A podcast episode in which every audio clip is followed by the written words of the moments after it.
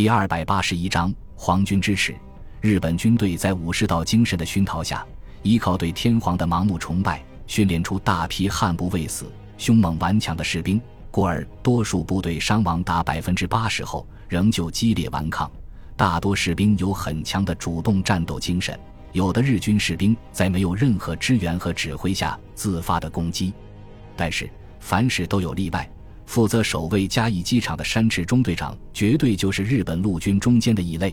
中国军队的机枪刚刚开始射击的瞬间，他就开始准备撤退。由于逃跑的过于匆忙，甚至连近在咫尺的对手有多少兵力都没有弄清楚，所以当增援部队的两个中队长问这个问题的时候，他只好随便捏造了个数字应付。当然，为了掩饰自己的无能，他还是把数字稍微往上抬了抬。这样一来。中国军队的兵力就从原来的一个连变成三个连。增援部队的两个中队长与山池紧急磋商之后，决定由熟悉地形的山池中队首先挑选机场防卫比较薄弱的地方发起攻击，待突破防线之后，再从缺口向内突破。胆小如鼠的山池被中国军队迅猛的攻势吓破了胆，但是又无法推卸责任，只好率领部下磨磨蹭蹭地往回赶。同时不住地向上天祈祷，保佑中国军队已经全部撤离，自己就用不着上前拼命了。机场守军的软弱不但出乎日军的预料，也是中国军队始料未及的。于是，在轻松摧毁停放在跑道尽头的飞机之后，突击队长又临时给部队增加了一个任务：彻底破坏机场。因此，当山池率领着数十名部下推进到机场外围阵地的时候，他的对面只有一个排的中国士兵在警戒，其余的人全部在机场忙于点燃储存的油料，用炸药、手榴弹破坏跑道和仓库、停机坪等设施。山池中队在仅有的四挺轻机枪和两具掷弹筒的支援下，试探着发起进攻。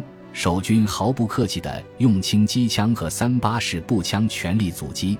出于伪装的需要，携带的全部是日军的制式武器。阵地上顿时枪声大作，烟尘四起。什么样的官带出什么样的兵。山池中队明显缺乏决死战斗的意志，在冲到战壕前面两百米远的时候就停了下来。原因竟然是五名士兵被守军的子弹击中。不过，作为中队长，山池知道，如果今天不能把机场夺回来的话，肯定逃不过大队长的痛责。于是眼珠一转，想出了一个非常毒辣的办法。这时候，中国军队已经停止了破坏行动，匆忙进入阵地上，把黑洞洞的枪口瞄准对面的日军，准备遏制敌军的攻势，等天黑之后再全军后撤。然而，让他们感到奇怪的是，对面突然没有了动静。增援部队的两个中队长也感到非常奇怪，急忙派传令兵去询问，得到的回答是：山池中队长正在策划一次非常有把握的攻势。没过多长时间，一长串人影出现在阵地的前沿。中国士兵立即拿起武器，全神贯注地监视起对面的动静，随时准备开始攻击。一阵微风从阵地上空吹过，隐隐约约传来阵阵哭泣声。中国军队指挥官的心头顿时疑窦丛生，连忙吩咐部下不要开枪，然后举起望远镜看过去，只见四五十名手无寸铁的平民反绑双手走在日军前面。一条长长的绳子把他们连在一起，其中虽然也有十几个二三十岁的壮年男子，但是大部分都是些老人、妇女和儿童。阴险的日军士兵躲在这些肉盾的后面，用枪托和刺刀迫使他们慢慢向中国军队紧逼。妇女和孩子们的哭泣声越来越响亮地传了过来，而男人们的眼睛里面几乎要喷出火来。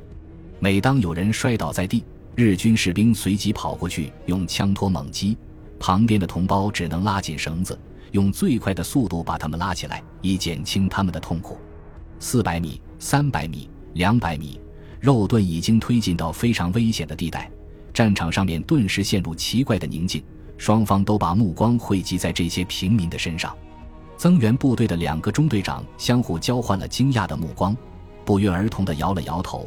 接着命令部队在山池中队的后面展开攻击队形，然后把这里的情况向守备司令部报告。步枪端起来，又放下去，再端起来又放下去。突击队长的手心全部是细密的汗珠，把枪身都弄得湿漉漉的。尽管从军已经好几年了，大仗恶仗也没少打，但是眼前的情况却是第一次遇到。他也没有想到日军居然会这么无耻，更何况还是以精锐自诩的关东军。这时候，他真的恨不得自己是个普通的士兵，只要按照长官的命令行动就可以了，而不必做出如此艰难的选择。不开枪的话，日军很快就会冲到战壕前面，以敌人优异的拼刺技术和数量上的优势，自己这两百多人的队伍根本就抵挡不住。开枪的话，自己的良心将会备受煎熬，也许在以后的日子里再也无法睡上一个好觉。这时候。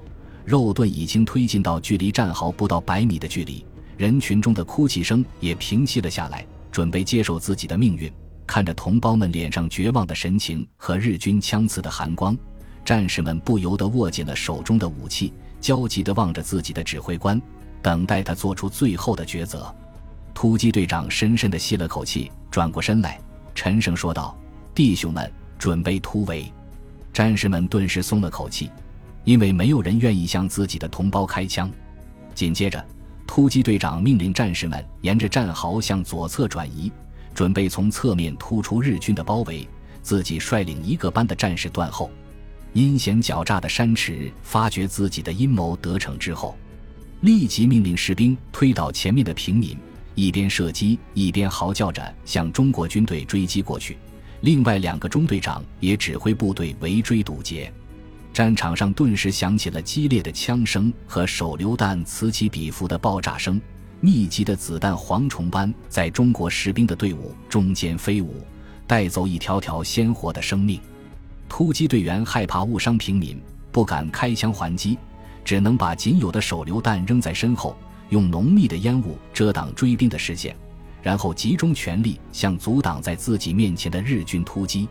战士们迎着狂风暴雨般迎面扑来的子弹，义无反顾地冲上去，一个倒下去，另外一个迅速补上去，高举着笨重的三八式步枪，发起一次又一次的进攻。与此同时，山池中队紧接跟在身后，不断用精准的射击屠杀中国士兵。短短半个小时的时间里，超过一半的突击队员倒在了阵地上。等到突破日军防线的时候，人数只剩下原来的三分之一。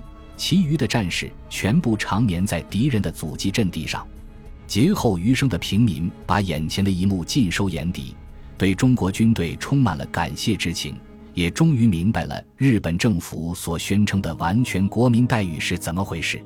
等到嘉义守备司令石井少佐赶到飞机场的时候，战斗已经全部结束了，日军士兵们正在匆忙地扑灭大火。把从战场上清理出来的一具具尸体整齐地摆放在跑道的两侧。山池中队长快步跑到石井面前，鞠躬敬礼之后，大言不惭地报告道：“我部在增援部队的配合下，击溃中国军队，并歼灭其大部，残敌逃窜到附近的山地之中，正在组织部队清剿。”啪啪两声，石井抬手就是两记响亮的耳光。把山池中队长打得眼冒金星，哈伊，山池用力把嘴里的鲜血咽到肚子里，挺直脖子喊道：“仿佛这样可以缓解脸部的疼痛。你先是在敌人面前一触即溃，接着又谎报军情，然后竟然用平民做盾牌，向兵力和火力都不占优势的敌军发动攻势。作为一名帝国军人，你难道就不感到羞耻吗？”石井用极度厌恶的眼神看着面前的山池。毫不客气地斥责道：“关东军是帝国陆军的王牌，是精锐中的精锐，居然会有你这种人存在。作为同僚和上级，我深以为耻。这里的事情处理完毕之后，我会立即请求让你提前退役，免得你继续玷污皇军的威名。”说完之后，挥手示意山池离开，然后掉头向另外两位中队长询问情况，再也不愿意看山池一眼。山池的脸上一阵红一阵白，张张嘴想说点什么，却发现石井已经走开了，只好低着头返回自己的部队。石井详细询问了战斗的每个细节之后，问道：“那些平民最后怎么处理的？”一个中队长回答道：“全部放回去了，不过有两个人被榴弹打死了。”说罢，偷偷打量了下石井的神色，生怕遭到斥责。混蛋！石井暴怒起来，这些人应该全部杀掉。一旦他们把这件事传出去的话，皇军的颜面何存？在台湾居民的心中又会造成多大的影响？听他这么一说，两个中队长也意识到问题的严重性，急忙说道：“我们马上去办，就是把这个村子夷为平地也在所不惜。”然后匆忙跑开去集合自己的部队。这时候，石井看到山池在百米远的地方向自己身前的二十多名士兵训话，声嘶力竭的声音不时地传过来，隐隐约约听到耻辱、谢罪等字眼。紧接着，山池突然从地下抱起一挺轻机枪，向面前的士兵疯狂扫射。石井大吃一惊，还没等反应过来，二十多名士兵已经全部倒在血泊之中。这时候，山池把机枪远远丢开，从自己的腰间抽出一把刺刀，用力插进自己的腹部，然后向右一拉，完成了切腹的动作。